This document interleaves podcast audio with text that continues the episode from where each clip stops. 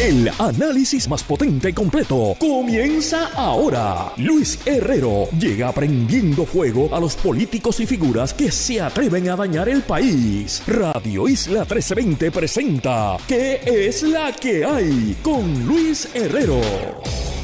Muy buenas tardes. Bienvenidos y bienvenidas a ¿Qué es la que hay? con Luis Herrero por Radio Isla 1320 Hoy en martes estamos transmitiendo para todo Puerto Rico por el 1320 AM y su cadena para el mundo a través de radioisla.tv, nuestra aplicación para teléfonos de Radio Isla Móvil y en facebook.com diagonal Radio Isla TV. Yo soy Luis Herrero y como siempre les invito a que me sigan en todas las redes sociales, twitter.com diagonal L Herrero, facebook.com diagonal L Herrero, insta.com diagonal L Herrero y recuerda que este programa lo puedes escuchar en su formato podcast Búscalo como qué es la que hay en tu aplicación de podcast favorita para que me escuches cuando a ti te dé la gana y qué es la que hay, de qué vamos a hablar hoy. Pues hoy tenemos un resumen del año de contingencia. Resumimos lo que fue el 2022 junto a Esteban Gómez Eo y Next Padilla Martí en esta edición especial del martes de contingencia. Así que no se diga más, vamos con el martes de contingencia. Entramos en aguas profundas con Guarionex Padilla Martí y Esteban Gómez Geo. Esto es Martes de Contingencia.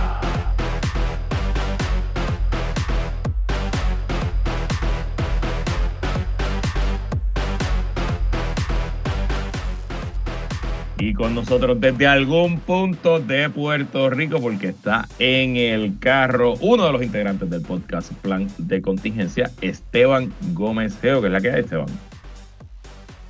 Saludos Luis, saludos a y todos y todas los que nos escuchan aquí en el carro, que en Puerto Rico uno vive más en el carro y en el pavimento, en la carretera y en los tapones que en la casa. Su segundo hogar. Qué bello, qué bello, la modernidad, qué chulo es Puerto Rico. qué bueno es el Estado Libre Asociado de Puerto Rico. Amén. Bueno, y también con nosotros el otro integrante del podcast Plan de Contingencia, Guarionex Padilla Martí, que es la que hay, Guario. Que es la que hay, Herrero. Saludos, Esteban, y saludos a todas las personas que están sintonizando Radio Isla. Bueno, hoy tenemos una edición de fin de año. Esta edición la grabamos con anterioridad al momento de que está saliendo al aire. Así que esperemos que todos y todas las que nos escuchen estén disfrutando junto a sus seres queridos y amistades esta época festiva, eh, la Navidad más larga del mundo. Y hablando de lo largo, este año se sintió corto, pero largo a la vez. No sé cómo, cómo explicarlo la realidad es que hubo muchas, muchas noticias y lo que vamos a hacer en este programa es hacer un poquito de resumen con el estilo del segmento del martes de contingencia. Vamos a hablar de temas de Puerto Rico, por supuesto, pero vamos a hablar también de temas de Latinoamérica y de temas internacionales. Este primer segmento, esta primera parte del programa, lo vamos a dedicar a Puerto Rico. Luego de la pausa hablaremos de otros asuntos. Así que arranquemos en Puerto Rico y tristemente tenemos que decir que la noticia principal del año, o por lo menos el tema principal del año, fue una vez más la corrupción gubernamental, esencialmente el eh, FBI en San Juan y la oficina del fiscal federal aquí en Atorrey al frente de Radio Isla han estado hiperactivos con eh, múltiples casos, yo diría casi una docena de casos de alto eh, nivel público y de alto interés. Si no me equivoco, fueron seis alcaldes y exalcaldes que fueron arrestados este año. Sabemos del el allanamiento a las oficinas de eh, los primos del gobernador Pedro Pierluisi. Sabemos de que su director de campaña y mejor amigo Joey Fuentes se declaró culpable en unos casos de corrupción y como si fuera poco, bueno, pues en este año arrestaron a una exgobernadora, la exgobernadora Wanda Vázquez, eh, en un indictment que, vamos, destapó, sin ser exagerado, una red de corrupción internacional. Este, así que estamos condenados a que la corrupción siempre sea el tema, Esteban. Bueno, mientras sigan gobernando los mismos políticos que siguen gobernando y mientras tengamos el sistema político que tenemos, pues vamos a estar condenados a que la corrupción sea uno de los temas principales. Y oye, no es por nada, pero esa Wanda Vázquez, eh, esa es la, el, el, ¿cómo es? El conejito de Energizer. O sea, eh, los casos de corrupción de cuando era secretaria de justicia, de cuando era gobernadora, de su carrera, ¿verdad?, a la reelección. eh, red de corrupción internacional, o sea, the gift that keeps on giving. Pero sí, mano, definitivamente yo creo que dos temas de los que han dado muchísimo que hablar son la corrupción, pero no podemos olvidar el elevadísimo costo de vida en Puerto Rico. O sea, en esta isla, eh, eh, en ningún aspecto se puede vivir aquí. Demasiado, es demasiado. Pero sí. Y, no nos debe entender, ¿verdad? Esta situación de, corrupción, ¿verdad? Pública. Eh, y tampoco nos debería sorprender, ¿verdad? Que en enero del 2023 tengamos nuevas acusaciones, ¿verdad? contra funcionarios electos. Yo creo que ciertamente es una evidencia, ¿verdad?, de que tenemos, vivimos en un país eh, cuya estructura política es altamente corrupta y eso tenemos que trazarlo directamente al proceso eh, de colonización y de socialización que se ha dado eh, en ese sistema. Yo creo que eso es importante que lo tengamos en mente, ¿verdad? Porque se trata de una estructura política que es corrupta desde su nacimiento. excelente observación y, y, ¿verdad? Es, es triste quizás pensarlo, pero no aceptarlo también sería triste. No, no podemos estar en negación. En efecto, vivimos en una, en una sociedad altamente corrupta y nuestra clase política se ha acostumbrado a ser una clase política altamente corrupta. Y no es algo, ¿verdad?, que, que solamente ocurre en Puerto Rico, ¿verdad? Es, es, una situación bastante parecida que también ocurre en países vecinos, ¿verdad?, que han tenido todo un pasado colonial, ¿verdad? Y que vienen arrastrando una serie ¿verdad? de problemas eh, en sus instituciones, ¿verdad? Eh, que están vinculadas a la corrupción. Eh, por eso ciertamente el proceso de descolonización, ¿verdad? Y de, cuestionar toda esa estructura sigue siendo tan importante, ¿verdad? Para mantener una, unas estructuras gubernamentales pulcras, ¿verdad?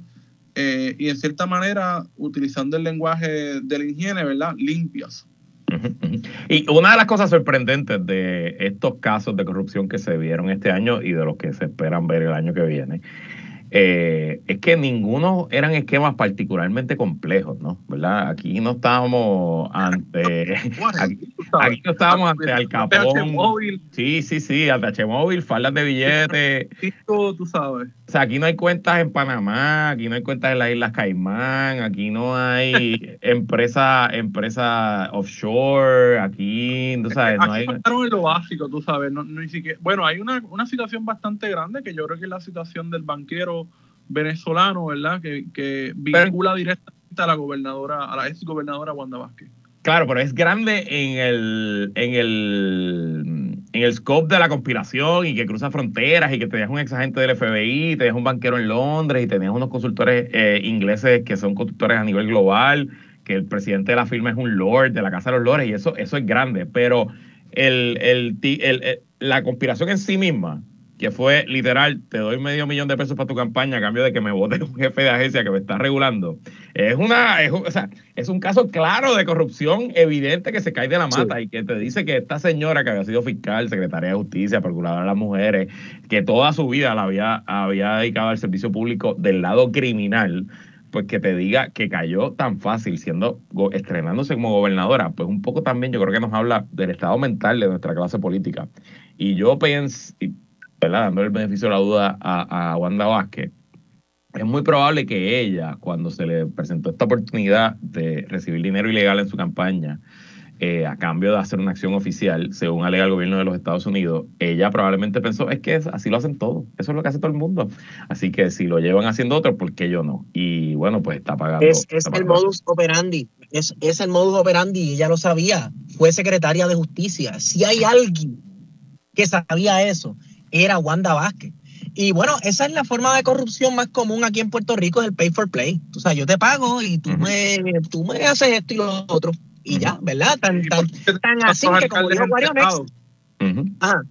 No, que, que tan así, tan así que como dijo Warionex, hasta por ATH móvil.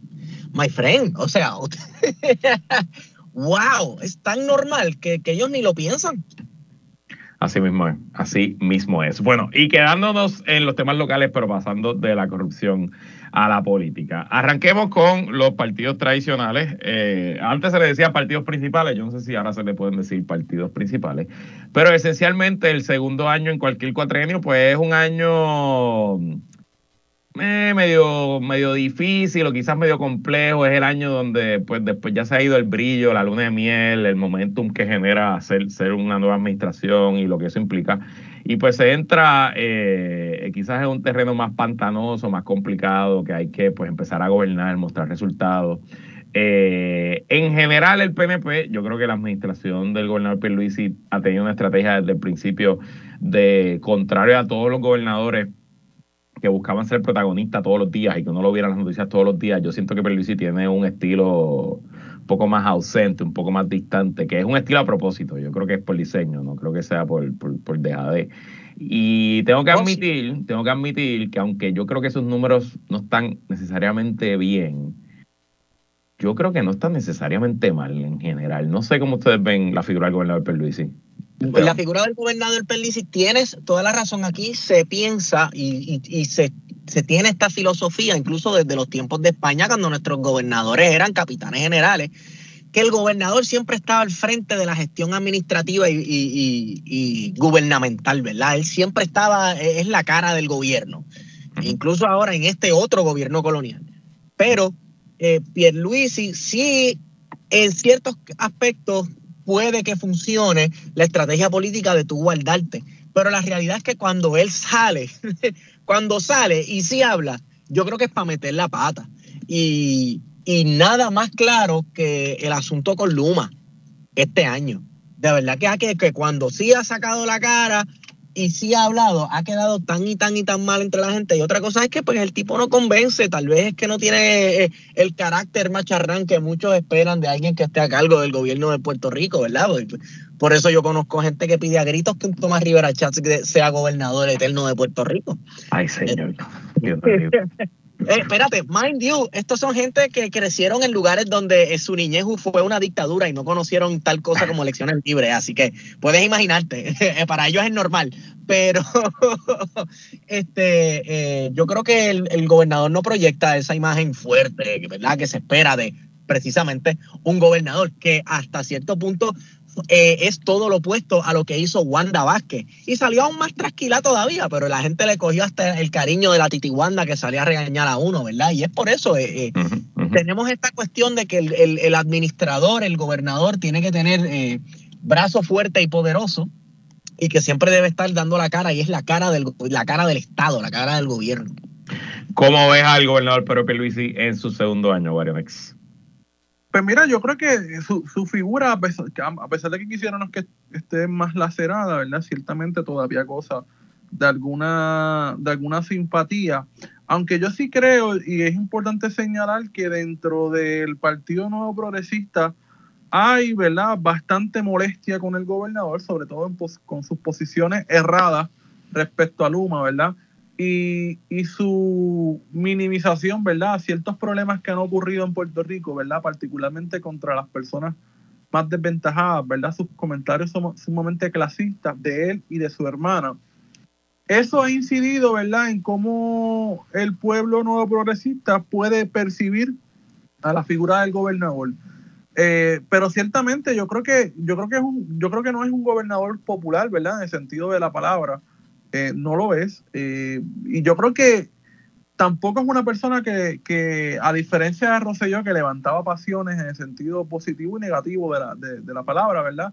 Yo creo que a la gente le da igual, ¿verdad? Y, y, y esa dejadez ciudadana, ¿verdad? Respecto a, a valorizar a su gobernador, pues yo creo que también es peligrosa es peligrosa en circunstancias normales donde para ser reelecto tú tienes que sacar 50 más 1. Eh, pero en circunstancias actuales donde él fue electo con 33% y probablemente de sacar ese mismo 33% en el 2024 sería reelecto, yo siento que hay una ventaja estratégica en eso mismo, en la dejadez, en, en no formar parte del día a día. Y te puedo confirmar de encuestas privadas que yo he visto, sus números son fatales, sus números son muy malos. Eh, y en cualquier escenario normal, democrático, entre el de dos partidos, eh, él estaría camino a una derrota estrepitosa, pero por las circunstancias particulares, yo siento que hoy por hoy, si fuéramos a apostar, yo creo que sería favorito para ser reelecto. Wario, ¿vas a decir algo? Sí, no, o sea, que coincido contigo. Este, de la imagen lacerada que tiene el gobernador. Y entonces, obviamente, una de las cosas que ha estado por lo bajo en toda la discusión con el PNP es esta aparente, aparente, alegadamente, reto primarista que supuestamente la comisionada residente Jennifer González, que todavía conserva buenos números de aceptación, los mejores números de todos los políticos y políticas activas en Puerto Rico. Eh, eso está como espada de, de Damocles encima de la administración. Esteban, ¿tú crees que Jennifer aprovechó este año si en efecto esas son sus intenciones y crees que sí, que retará al gobernador o no lo retará?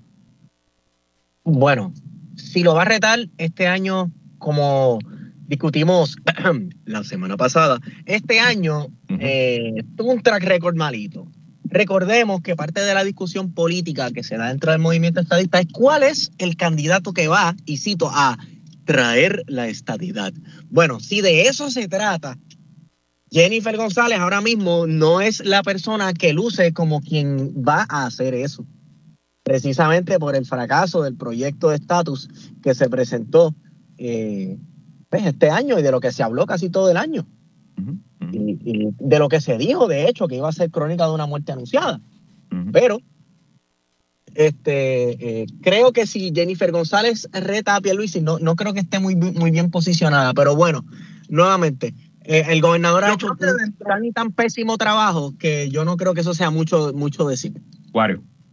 No, no, yo creo que fíjate que dentro de líneas partidistas, eh, Jennifer González trasciende, ¿verdad? Y mucha gente quizás no valora, a, no la valora de la forma que nosotros estamos valorando a Jennifer, que conocemos todo su bagaje, ¿verdad? Todo su accionar político, ¿verdad? Tanto en el Congreso como en Puerto Rico. Eh, y tiene una imagen bastante positiva. Yo no sé si los datos, ¿verdad? Que quizás tú tienes acceso, eh, dicen lo mismo, pero a mí me parece que Jennifer González, pese a todo lo que ha, ha hecho, ¿verdad? En su carrera política, ella tiene un apoyo popular, ¿verdad? Porque su comportamiento, ¿verdad? Con las masas ese contacto directo que tiene con el elector es muy positivo, ¿verdad? Y ella logra conectar de una manera que quizás Pierluisi, por su origen, ¿verdad? Social, no lo puede hacer. Este, de acuerdo 100%, yo aún sigo pensando, porque ha sido siempre eh, el historial de Jennifer González, que al final del día no va a retar al gobernador. Si el gobernador anuncia la reelección, ella irá a la reelección con el gobernador. Si el, gobernador no anuncia la reelección, obviamente se convertirá automáticamente en la candidata del PNP. No creo que haya otra persona que la pueda retar. Y bueno, pasando al otro partido principal, entre comillas, el Partido Popular Democrático. Eh, el 2021 fue bastante malo para ese partido. El 2020 fue malo, el 21 fue malo, el 22 yo creo que fue peor. Esteban, ¿cómo dejamos, dónde dejamos al partido de Muñoz Marín? Bueno, el partido de Muñoz Marín eh, este año fue lo mejor que le pasó al Partido Nuevo Progresista. Así es. Y, lo digo, número uno, porque como, como oposición, como partido de oposición, la realidad es que lo ha hecho muy pobre, incluso en ocasiones parece que está eh, co-gobernando o legislando eh, con el partido que está en el poder y no como oposición o como fiscalizador número uno. Y número dos, los papelones, no solamente las pugnas internas políticas, sino los papelones de corrupción de todos los alcaldes que les han pillado y los que quedan por pillar, pues en ocasiones incluso han logrado opacar los líos de corrupción y la ineptitud del Partido Nuevo Progresista. Así que mal lo veo el partido de Muñoz. Guarionex. Mira, yo creo que el Partido Popular ya perdió su protagonismo, ¿verdad? Eh, yo no creo que dentro de la discusión política actual el Partido Popular Democrático ha tenido alguna, algún tipo de, relevancia, ¿verdad? Yo creo que eso es algo eh, que hemos visto en los últimos meses, ¿verdad? Que el Partido Popular ha perdido bastante, bastante de su importancia dentro de la discusión pública, más allá de los medios de la payola, ¿verdad? Que todavía eh, intentan vendernos la, visión binaria de PNP y Popular, pero la realidad es que en términos políticos, pues, el Partido Popular ha perdido bastante. Yo eh, coincido 100% con ustedes y como popular, eh, tengo que decir también que el efecto desmoralizante que tiene sobre los populares que quedamos ha sido devastador y ese, el cambia-cambia de las elecciones, eh, los escándalos de corrupción, el escándalo que está todavía en desarrollo del alcalde de Ponce, que era una de las esperanzas, ¿verdad? Una, una victoria importante que había tenido el partido recuperando esa, esa poltrona municipal. Eh, las luchas zánganas entre el presidente actual y los los que lo quieren retar, la manera en que se atendió el asunto del estatus en Washington, eh, la actitud contra Nidia Velázquez, todas es una larga lista de un partido que está haciendo todas las cosas que tiene que hacer si su objetivo es desaparecer en esta década. Eh, y honestamente, yo no sé si hay tiempo, punto. Yo no sé si hay tiempo de aquí al 2024. Eh, lo único lo único que lo salva, déjame terminar y me, y pregunta, lo único que lo salva es lo mismo que salva a Pierluisi, que como no hay que sacar 50 más uno para ganar, aquí con 30%, con 31 alguien puede ser gobernador, pues uno en una elección entre cinco candidatos en el 2024, quien coge fuego al final, quien llega con momentum. Pero más allá de eso, muy complicada. Esteban. Lo que pasa es que al Partido Popular en estas próximas elecciones se le va a ser muy difícil convencer a un estadista, convencer a un independentista del PIB o a alguien cuyo voto esté considerando, ¿verdad? Este, eh, alguien que esté considerando echar su voto con Movimiento Victoria Ciudadana. Mm. Se, le, va a hacer muy difícil en estas próximas elecciones. Ahora yo te digo, tú que conoces mucho de esas populares jóvenes y mm. de esa sangre nueva en el Partido Popular, que muchas mm. veces Muchas veces sangre nueva parece sangre añeja de, 60 años, pero no importa.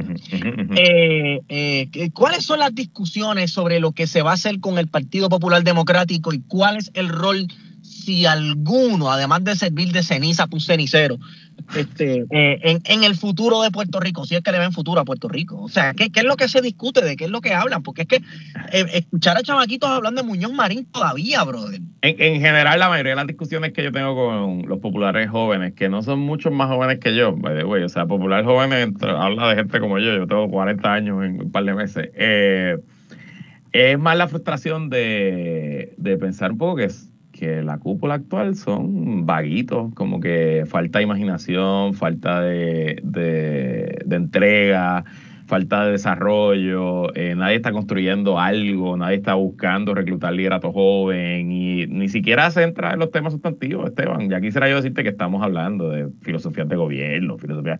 No, no, es más, es más.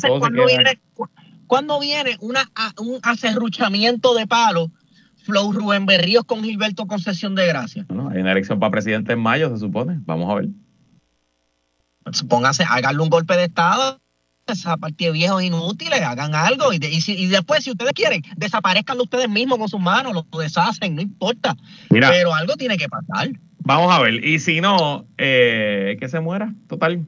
Que es lo, o sea, ya, los partidos viven y mueren y nada pasa, la democracia continúa, so, no creo que no será el fin del mundo, habrán otras alternativas, habrán otras cosas que hacer, ya veremos. Y bueno, no me queda mucho tiempo, pero en dos minutos, un minuto cada uno. Y victoria del PIB, dignidad, ¿dónde dejamos a los demás partidos? ¿Cómo le fue este año, Esteban? Al PIB horrendo, lo salvó la corta memoria del pueblo, ¿verdad? Con el mal manejo de la situación que todo el mundo se, se ¿verdad? Ya, ya conoce, que se, discutió por bastante tiempo. Eh, pero yo espero que hayan aprendido la lección cuanto a cómo manejar este tipo de situación de, ¿verdad? Temas de género. Eh, Victoria Ciudadana, claro, su figura estelar ha sido Mariana Nogales, que estaba ahí al frente de la lucha ambiental, que son los temas del futuro y los temas que interesan a la juventud. Eh, Proyecto Dignidad, pues crecimiento. En un momento dado se mantuvieron bien relevantes en la discusión pública hasta que se pusieron a, presentar una de locuras de proyectos y a, y a Joan Rodríguez Bebe como que se cocotó todo hablando de la civilización occidental y copiando este, talking points de las derechas más recalcitrantes estadounidenses y de las malas malas, tú sabes. este, yo creo que ahí se, se escocotaron un poquito porque ese discurso de que de la civilización occidental, eso no resuena con la comunidad religiosa de Puerto Rico. Wario. Pues mira, yo te puedo decir que a finales de este, ¿verdad? De, este año hemos visto una posibilidad de una alianza política entre Victoria Ciudadana y el Partido Independentista puertorriqueño, ¿verdad? Que ciertamente viene a contribuir, ¿verdad? A ese desastre político que mencionaba eh, Esteban hace un momento respecto al PIB, ¿verdad? La situación que hubo eh, en el verano pasado eh, y que también viene a subsanar un poco la ausencia eh, mediática de Victoria Ciudadana, que también ha tenido unos problemas internos bastante significativos desde, desde las elecciones, ¿verdad? Recordemos el caso de su candidata a comisionada residente, ¿verdad? La renuncia de su candidata a la gobernadora, etcétera. Eh, así que en términos del Partido, eh, del partido Independentista Puertorriqueño y Vistera Ciudadana, ¿verdad? La situación, al parecer, al finalizar este año, pues parece encaminada, ¿verdad?, hacia la construcción de una alianza. El partido Proyecto Dignidad, pues yo creo que ha sido un partido que no se ha dejado sentir en el sentido de que no sabemos qué está pasando realmente dentro del partido. Eh, sí vemos expresiones de su liderato, ¿verdad? Particularmente Joan Rodríguez Bebe eh, y de Burgo, que también tuvo un escándalo, ¿verdad? En su oficina. Eh, pero no estamos, no estamos conscientes, ¿verdad? De su organización. Muchas veces subestimamos o a veces incluso pensamos de que están sumamente organizados en las iglesias, pero la realidad al sol de hoy y conforme a lo que hemos visto en términos de recaudo, ¿verdad? Y de la organización política, no han demostrado tener ese poderío que quizás le hemos adjudicado. Eh, pero quién sabe, en el 2023, que ya estamos próximos a las elecciones, ¿verdad? Eh, se comenzará a ver más esa organización y a perfilarse los posibles candidatos. Lo que sí podemos decirle de Proyecto Dignidad es que eh, hacen un chuchutren de fiestas de Navidad mm, de primera. En eso están súper organizados. Así que oh, ya veremos esos parisitos sin alcohol, pero encendido. Así que están gozando el proyecto de vida. Bueno, nosotros vamos a ir a una pausa y cuando regresemos en este resumen del año de contingencia, en, que, en la que hablamos un poquito de qué ocurrió en nuestra América Latina durante el 2022. No se vaya nadie, que es la que hay continúa.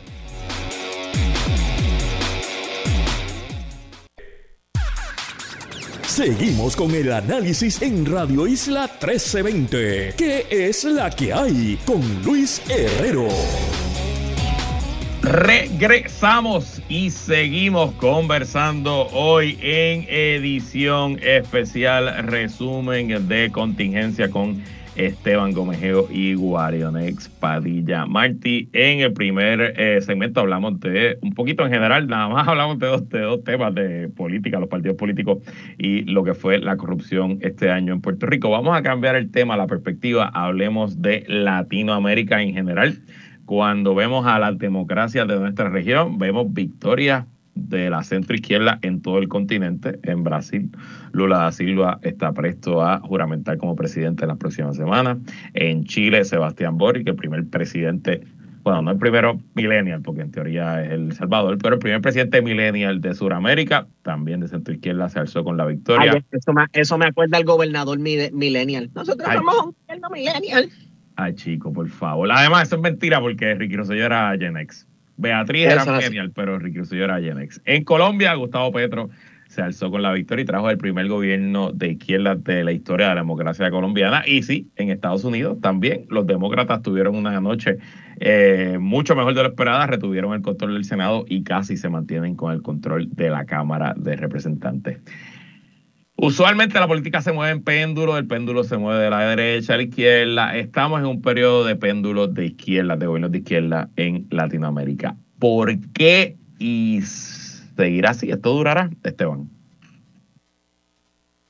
Bueno, hay que ver el caso de Perú y contestarnos si esto durará o no. También los murmullos que hay este, de hacerle resistencia al gobierno de Lula da Silva en Brasil, ¿verdad? Que es una victoria importantísima para la centroizquierda en Latinoamérica y la derrota de Jair Bolsonaro. Yo creo que mientras la izquierda o los movimientos progresistas, por así decirlo, sigan dando razones para que la derecha no gane y siga demostrando que la, este, el reacomodo y la reorganización de los discursos de derecha no son más que simplezas y populismo que se centran en figuras principales supuestamente atractivas cuyo contenido político es totalmente vacío. Mientras la izquierda siga comprobando eso, yo creo que el péndulo va a seguir hacia la izquierda por lo menos eh, pues en los dígitos que quedan de año y el año que viene, definitivamente. Pero sí, yo estaría bien pendiente también al Perú, porque no solamente está al revés del Perú. Eh, eh, ¿verdad? En, estos últimos años hemos visto los, las situaciones en Bolivia y quién sabe si eso se podría repetir eh, en cualquiera de estos otros países. Pienso en Brasil. Wario. Mira, yo creo que, ¿verdad? Más allá de la anomalía que hemos visto este año, ¿verdad? Sobre todo a principios de este mes, en diciembre, eh, cuando eh, el gobierno eh, se intentó un golpe de Estado en Perú que terminó siendo, ¿verdad? Yo creo que un, golpe de Estado cívico-militar, ¿verdad? Cuando, cuando una parte del gobierno actual, ¿verdad? Decide entonces remover al, presidente eh, y amparado, ¿verdad? Con las Fuerzas Armadas y con el Poder Judicial, ¿verdad? Tomar el control y que lamentablemente eh, ha desembocado lo que puede ser, ¿verdad? Una, una guerra civil eh, sobre todo en los lugares eh, alejados de la capital, ¿verdad? De Lima, sobre todo el campo peruano que ha estado bastante activo eh, pidiendo unas nuevas elecciones, ¿verdad? Y un proceso constituyente. pero fuera de eso, ¿verdad? Hemos visto bastante estabilidad en la región.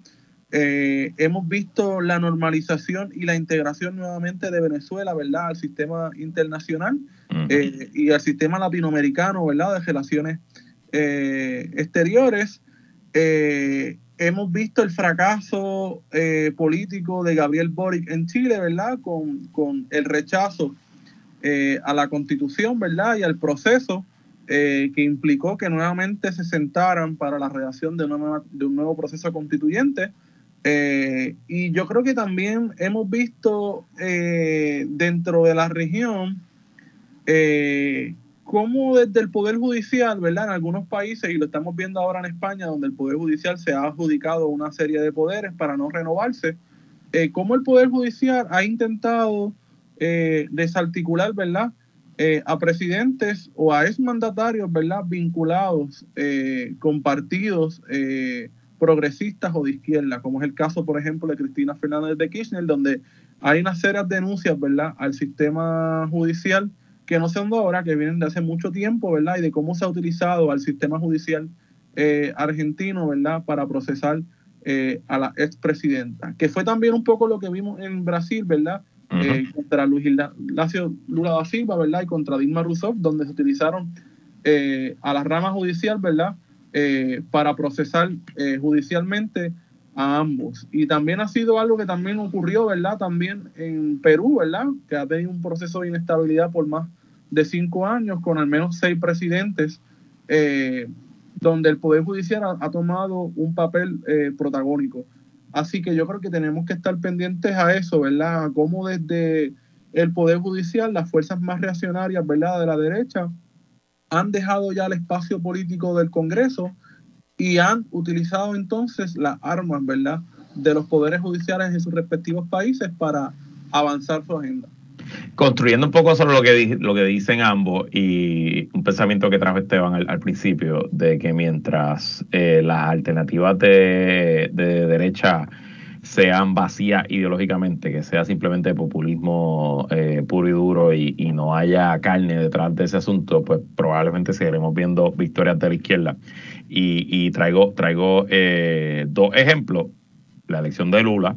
Si vemos los talking points y la campaña contra Lula, era esencialmente usted podía cambiar los candidatos y ponerle esa campaña en Estados Unidos en Puerto Rico, y era pues, Cuba, Venezuela, este, comunismo, socialismo, eh, versus Lula con una visión de eh, es que el presidente es Bolsonaro, el que ha estado, el que nos ha traído hasta aquí es Bolsonaro, el que tenía el poder absoluto es Bolsonaro, el que tomó las decisiones en cuanto al COVID, en cuanto al Amazonas, era la, administración Bolsonaro, así que no me vengas a mí con argumentos de miedo eh, cuando al final del día eres tú el que estás tomando las decisiones. Y otro ejemplo interesante es que en Estados Unidos la derecha logró una de sus victorias eh, más trascendentales, logró acabar con el régimen que protegía el aborto, con Robert vs. Uno de los objetivos más importantes de la derecha de los Estados Unidos de 50 años, un objetivo tan y tan importante que lo han exportado, que los movimientos de derecha en toda Latinoamérica te hablan del aborto y te repiten los talking points de, de la derecha norteamericana.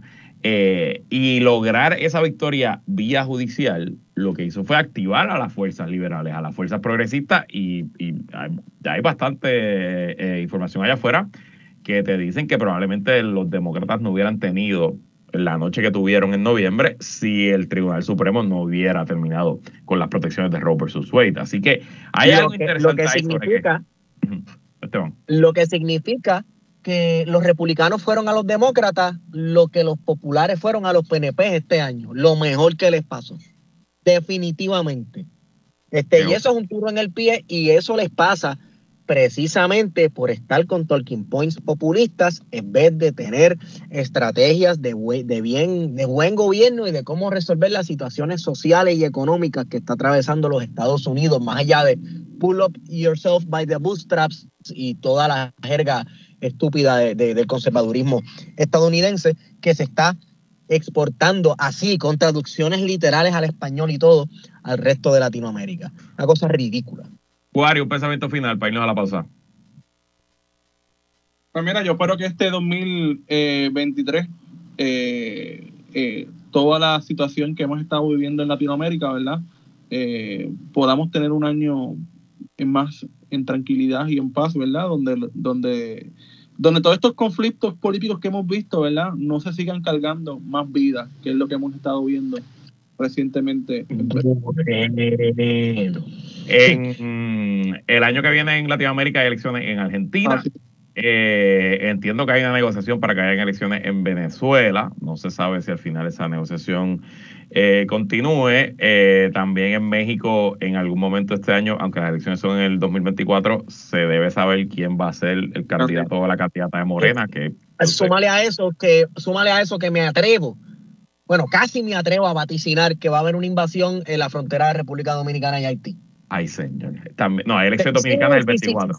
pero, y, y, se lo van a buscar y va a ser buscado.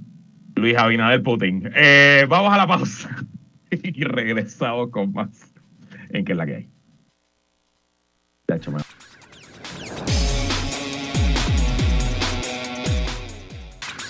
Seguimos con el análisis en Radio Isla 1320. ¿Qué es la que hay? Con Luis Herrero.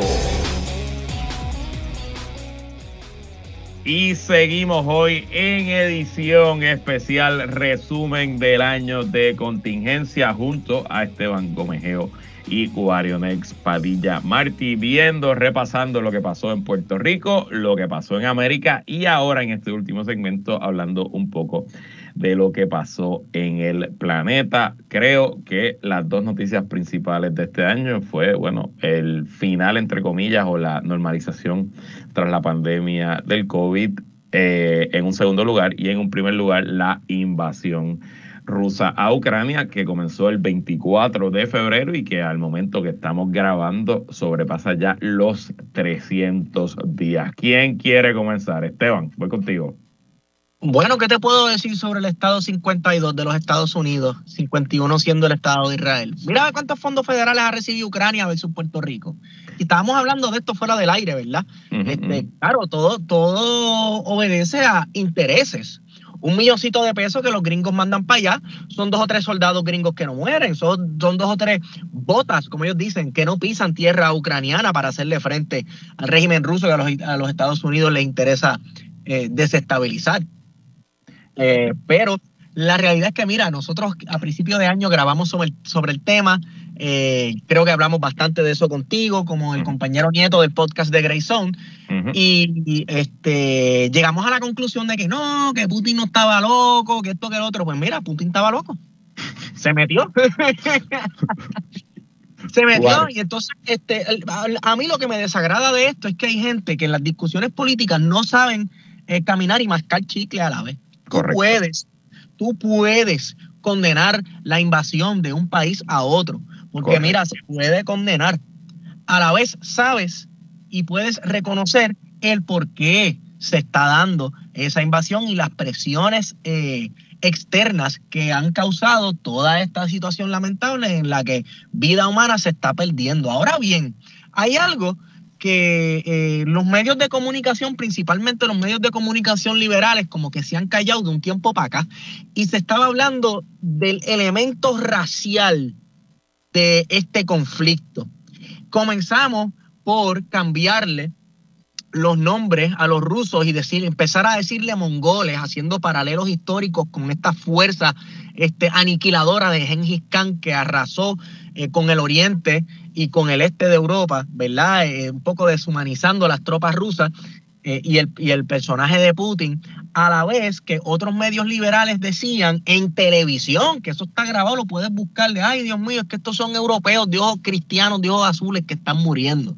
Como que a mucha gente se le olvidó esa parte del conflicto y uno pensaría que en el 2022, ¿verdad? Este, en, en un mundo tan progre tan libre y chévere, nadie hablaría de los conflictos de esa misma forma, pero otra cosa que hablábamos fuera del aire sobre el conflicto entre República Dominicana y Haití es que, por ejemplo, a nadie le importa a los haitianos por negros. A todo el mundo le importan los, los, ucranianos porque precisamente son europeos blancos de ojos azules. Así que este conflicto entre Rusia y Ucrania ha traído a colación y ha dejado al desnudo muchos prejuicios que tenían muchas, que tienen muchas personas que en un momento dado se han cantado de progresistas y en, y en especial este, medios de comunicación, plataformas de comunicación que se han, siempre se han cantado de progres. Wario, Voy a recoger la ofrenda. dale, dale, dale. Wario. Mira, yo creo que lo, lo, que estamos viendo a nivel ¿verdad? internacional, fuera de Latinoamérica, eh, como bien señalaba Esteban, ¿verdad? La, invasión rusa a Ucrania totalmente condenable, pero ciertamente entendible, ¿verdad? Eh, dentro del contexto histórico de las relaciones entre ambos países y sobre todo teniendo en cuenta, ¿verdad? El contexto de la desintegración de la Unión Soviética y la presión y el compromiso que hizo los Estados Unidos, ¿verdad? Respecto a la posible integración de Ucrania dentro de la OTAN. Así que era bastante predecible eh, que esto ocurriera, ¿verdad? Y ciertamente lamentable, ¿verdad? Cuando se da este tipo de agresión en la que se viola la soberanía nacional de un país. Eh, eso por un lado. Eh, pero por el otro lado, ¿verdad? Yo creo que también hay una reconfiguración del orden mundial en términos de que tanto Estados Unidos como Rusia están enfrentándose directamente en lo que se refiere, ¿verdad? De mantener su hegemonía mundial, mientras China, por otro lado, ¿verdad? Eh, con su distanciamiento, ¿verdad? Y su, y su falta de una postura clara, ¿verdad? Eh, ha estado de alguna manera apoyando a Rusia en esta aventura eh, militar que le ha costado muchísimo a la economía rusa, ¿verdad? Pero que ha tenido consecuencias terribles, ¿verdad? Sobre todo en la economía europea, que en estos momentos, ¿verdad? Está haciéndole frente, sobre todo lo que es el invierno. Pero yo creo que quien precisamente gana este, en este conflicto no es ni siquiera los ucranianos, no son los europeos, y mucho menos los Estados Unidos, y tampoco los, los rusos, sino son precisamente los chinos, ¿verdad? Porque China busca abrirse al mundo y este conflicto posibilita eso. ¿Por qué? Porque va a descartar a Rusia como esa segunda potencia en la que China va a entrar, ¿verdad? A ese, ese, ese nuevo dominio del orden mundial junto a los Estados Unidos. Eh, y yo creo que eso es lo, fundamental, ¿verdad? En términos de, las relaciones internacionales. Este año eh, aullado, ¿verdad?, de que la guerra en Ucrania ha tenido unas consecuencias nefastas en la economía mundial, ¿verdad? De una recesión que desde hace tiempo se viene hablando, desde antes de la guerra, ¿verdad? Eh, nos encontramos en un momento sumamente difícil, ¿verdad? Hemos visto que la mayoría de nuestros productos, que en el caso de Puerto Rico son importados, ¿verdad? Eh, esa materia prima, ¿verdad? Eh, ha subido a unos precios drásticos, ¿verdad? Y tenemos un problema grandísimo de inflación, eh, una inflación que no se había visto en más de 40 años, que quien afecta precisamente es a las mayorías sociales. Afecta a todo el mundo, ¿verdad? Pero los que tienen menos son los que más quieren, tienden a verse afectados. Yo tengo una eh, visión bastante diferente a la de ustedes. Yo creo que en general eh, los supuestos con los cuales invade Putin, que era en efecto, sí, eh, cambiar el nuevo orden mundial, mover el, mundo unipolar con Estados Unidos el liderato a un mundo multipolar con los países que forman el BRICS, Brasil, India, Sudáfrica, China y Rusia como otro de los grandes polos eh, evidentemente se quedó en el, en el imaginario, pero en la realidad no está ahí. La invasión fue desastrosa, el apoyo con China, de China a Rusia se quedó en papeles, pero no se ha hecho realidad, ni si, olvídate, en armamento, no llegó ningún tipo de armamento chino al frente de batalla, sin, ni siquiera ha llegado apoyo económico.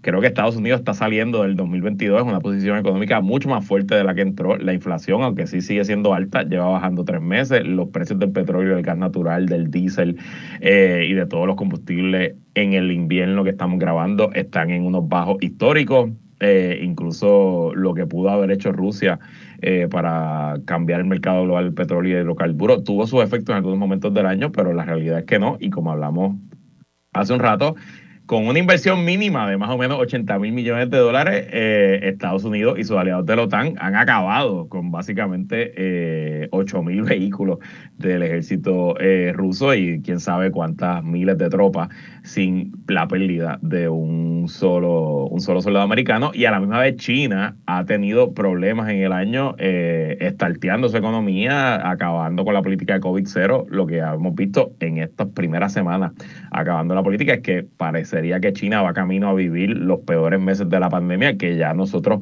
pues lo sobrepasamos hace más de un año, ya estamos vacunados, ya nos dio COVID o no, tenemos la inmunidad eh, quizás de la manada distinta.